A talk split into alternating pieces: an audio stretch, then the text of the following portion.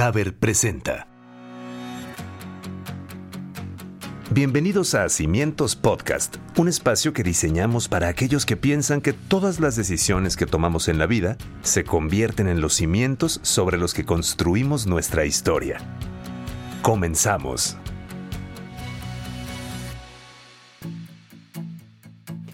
Hola, ¿qué tal? ¿Cómo estás? Me da muchísimo gusto saludarte y darte la bienvenida a este cuarto episodio de Cimientos Podcast. Yo soy Pablo y estoy muy contento de acompañarte en esta ocasión porque vamos a abordar un tema que nos pareció fundamental. Recordarás que en el primer episodio de Cimientos Podcast hablamos de la ansiedad y dimos herramientas que pueden ayudarte a manejar mejor las emociones. Por cierto, gracias a todas las personas que nos han enviado mensajes a nuestras redes sociales en Cimientos Podcast que les han servido mucho estas herramientas, por lo que decidimos abordar un tema que espero que pocos se sientan identificados, pero según las estadísticas, el 75% al menos de los trabajadores mexicanos lo hemos padecido y nos referimos al estrés laboral. Para entender mejor el estrés y sobre todo hablar de cómo una organización como Haber está implementando políticas para este regreso paulatino, tenemos como invitada a Miriam Pérez Rodríguez, quien es jefe de recursos humanos, María Lara Leal, quien es ejecutivo de atracción de talento, y Eva Montañez Garfias, analista de desarrollo y capacitación. Vamos a escucharlas porque nos van a dar información muy relevante respecto a este tema tan interesante.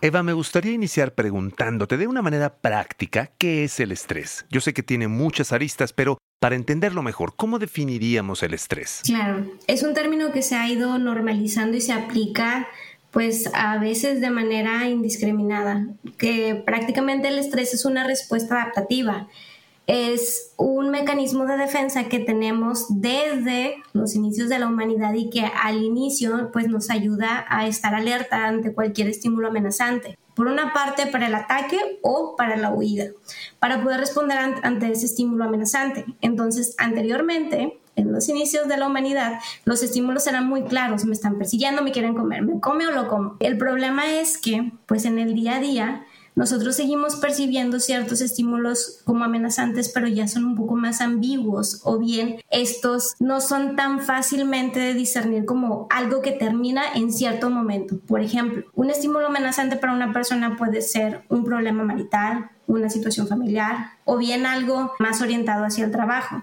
¿Qué es el estrés crónico o en este caso el, síndrome de burnout? Podemos hacer la distinción de de estrés crónico y ansiedad, debido a que el estrés crónico es cuando una persona está constantemente siendo sometido a estímulos estresantes. Es decir, me peleé ayer con mi marido, hoy en la mañana con mis niños, etcétera, etcétera. Sin embargo, muy particularmente el burnout es en entornos laborales.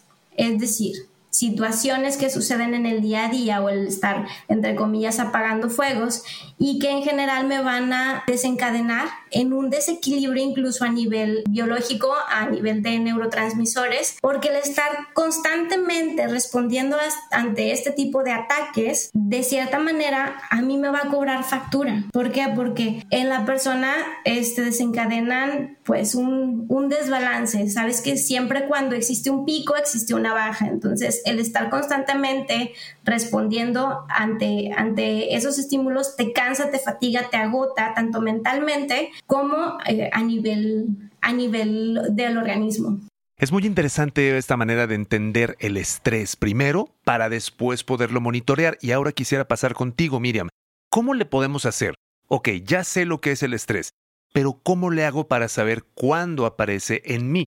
¿Hay alguna herramienta, algunos consejos que nos puedas dar para detectar el estrés en nosotros? Algo bien importante son las estrategias de afrontamiento. ¿Cómo afronto yo mi día a día, mi cotidianidad y los eventos que, que se están presentando? Aquí yo creo que sería bien importante, como tú lo dijiste, primero nosotros como personas detectarlo y saber, bueno, algo me está pasando porque estoy más irritable, porque eh, estoy más temeroso, porque las cosas que regularmente hacía sin preocupación ahora me preocupan más, porque ahora, no sé, tengo que asegurarme de de otro tipo de cuestiones que a lo mejor antes no hacía. Entonces ya detecté esto, yo como persona ya detecté que me está afectando a lo mejor a nivel personal o a nivel laboral. ¿Qué puedo hacer?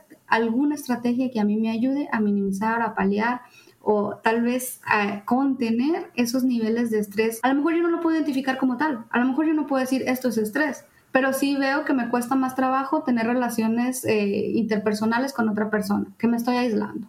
O sí veo que a lo mejor estoy más enojón de lo normal. O sí veo que me cuesta trabajo levantarme y que la verdad no me motiva ya levantarme O sea, ciertas cositas, ciertos indicadores o indicios que nos dan que hemos cambiado nuestra forma de percibir el mundo que puedo decir, bueno, algo está pasando en mí, entonces a lo mejor algo tengo que hacer que no tenga que ver directamente con esto. A lo mejor empiezo a hacer alguna rutina de ejercicio que veo en YouTube o de yoga que no está directamente relacionada porque yo no me siento que está perjudicando mi salud directamente, pero sí eso me va a ayudar, como decía Eva, que hablaba, por ejemplo, de los neurotransmisores, esto me va a ayudar a decir, bueno, ahí suceden reacciones químicas en mí que al hacer otra actividad me ayuda a despejarme y eso va a bajar mis niveles tanto de estrés como de enojo, como de ira, como de irritabilidad, como de inseguridad.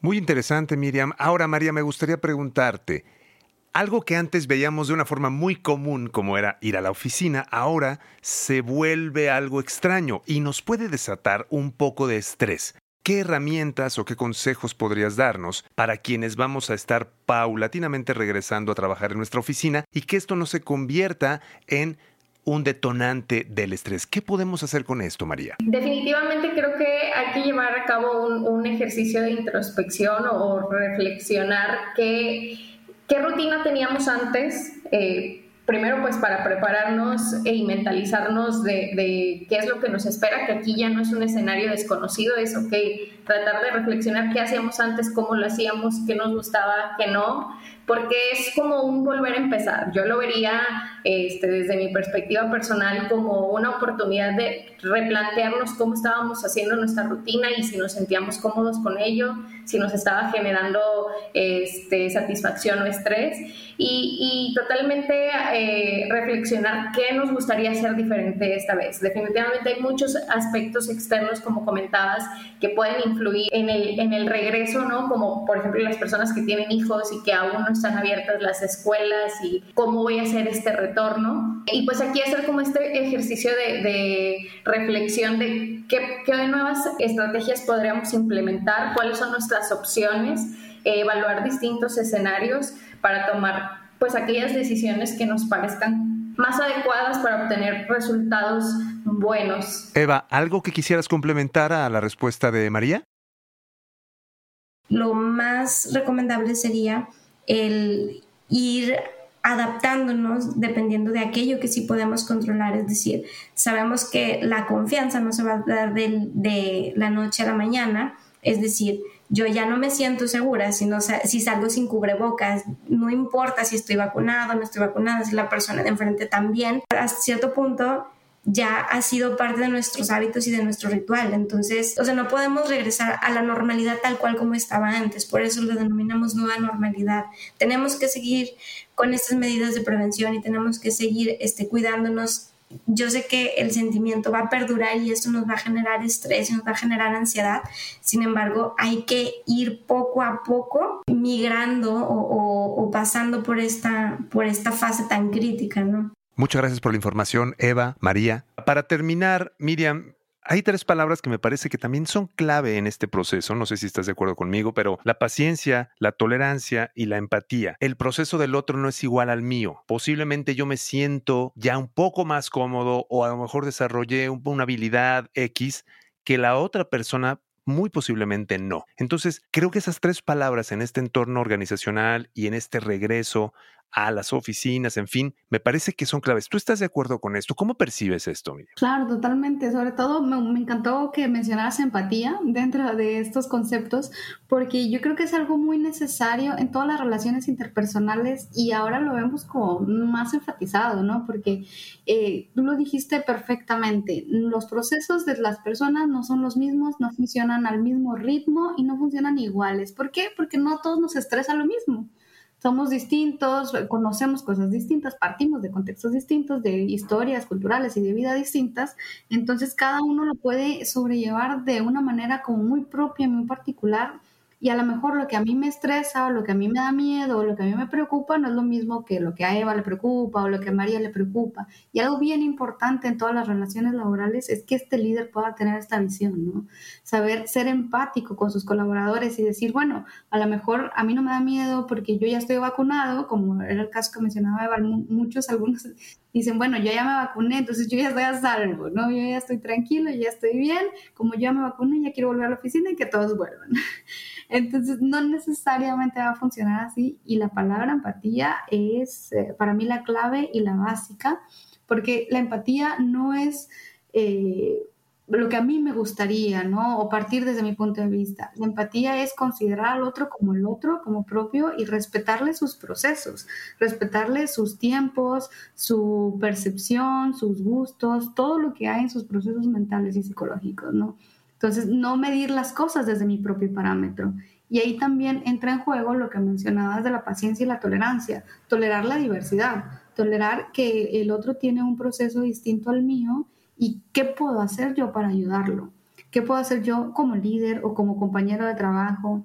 Yo creo que eso también nos abrió las puertas a hacer más humanas las organizaciones, porque ahora es, te pregunto cómo te sientes, no nada más eh, si estás aquí, si no estás aquí, ¿no? Incluso nosotros por ahí detonamos algunas estrategias para saber la percepción de cómo te sientes al respecto del contexto, no de tu trabajo necesariamente, sino cómo te sientes en tu casa, en tu seguridad, en el transporte público, si es que te tienes que transportar en él, cómo te sientes, eh, qué tan seguro te sientes en la calle. O sea, saber esta percepción nos ayuda a poder ver cómo podemos ayudar a los colaboradores o a nuestros compañeros o incluso a nuestros superiores, porque también los líderes necesitan resultados, ¿no? Viéndolo desde el punto de vista de organización, tenemos que pensar en los resultados, pero al mismo tiempo, si no cuidamos a la persona, no se van a dar estos resultados porque la persona no está rindiendo o no está al 100 porque en su mente hay otras preocupaciones. Para nosotros en RH es bien importante ayudar a eliminar preocupaciones para que puedan tener este espacio de desarrollo completo de toda su creatividad y todo su pensamiento y todo su, su pensamiento crítico enfocado en la tarea. Entonces estas cosas yo creo que son clave y nos van a ayudar a tener un retorno exitoso que como dijo Eva va a ser paulatino no, no, es, no queremos exponer a nadie a que, bueno, ya todos en oficina presencial. ¿Por qué? Porque también ya medimos que la efectividad también se puede lograr a distancia. Entonces, esto nos abre como todo un mundo de posibilidades que tal vez no nos habíamos planteado, que esto nos obligó a plantearlas, pero que ahora tenemos que encuadrar y que ayudar a gestionar y que dar también la seguridad de los líderes de que puede ser una opción. No es necesario, pero puede ser una opción. ¿no? Eva, Miriam, María, muchísimas gracias por habernos acompañado en este episodio de Cimientos Podcast. Nos dio una información que seguramente a la gente que escuche este episodio les será de mucha utilidad. Muchísimas gracias. Gracias. Igualmente, muchas gracias. Hasta luego. Bueno, nuestras invitadas nos acaban de dar información muy relevante que espero que sea de mucha utilidad para ti y sobre todo saber que el estrés laboral, antes de asustarnos, es bueno conocerlo. El médico Hans Seiley dijo, no es el estrés lo que nos mata, sino cómo reaccionamos ante él. Recuerda que un breve descanso puede ayudarnos y aunque contemos con una rutina, hay que ser flexibles, al menos intentarlo. Como lo hemos comentado, la vida personal, con el trabajo, convive de forma más cercana actualmente, por lo que es necesario de verdad usar herramientas que tengamos a nuestro alcance para poder compaginar ambos aspectos de nuestra vida de forma equilibrada. Y recuerda también, es muy sano pedir ayuda. Muchísimas gracias por habernos acompañado a este cuarto episodio de Cimientos Podcast. Te invitamos a que nos sigas en nuestras redes sociales, nos encuentras como Cimientos Podcast y que te suscribas también a cualquiera de las plataformas de escucha de podcast de tu preferencia o bien a nuestro canal de YouTube para que sepas en qué momento tenemos un nuevo episodio. Gracias por acompañarnos y sobre todo esperamos que esta información y estas herramientas te sean de muchísima utilidad. Yo soy Pablo y estaré contigo en el próximo episodio. Muchas gracias y hasta la próxima. Esto fue Cimientos Podcast, un espacio que diseñamos para aquellos que piensan que todas las decisiones que tomamos en la vida se convierten en los cimientos sobre los que construimos nuestra historia. Una producción de Haber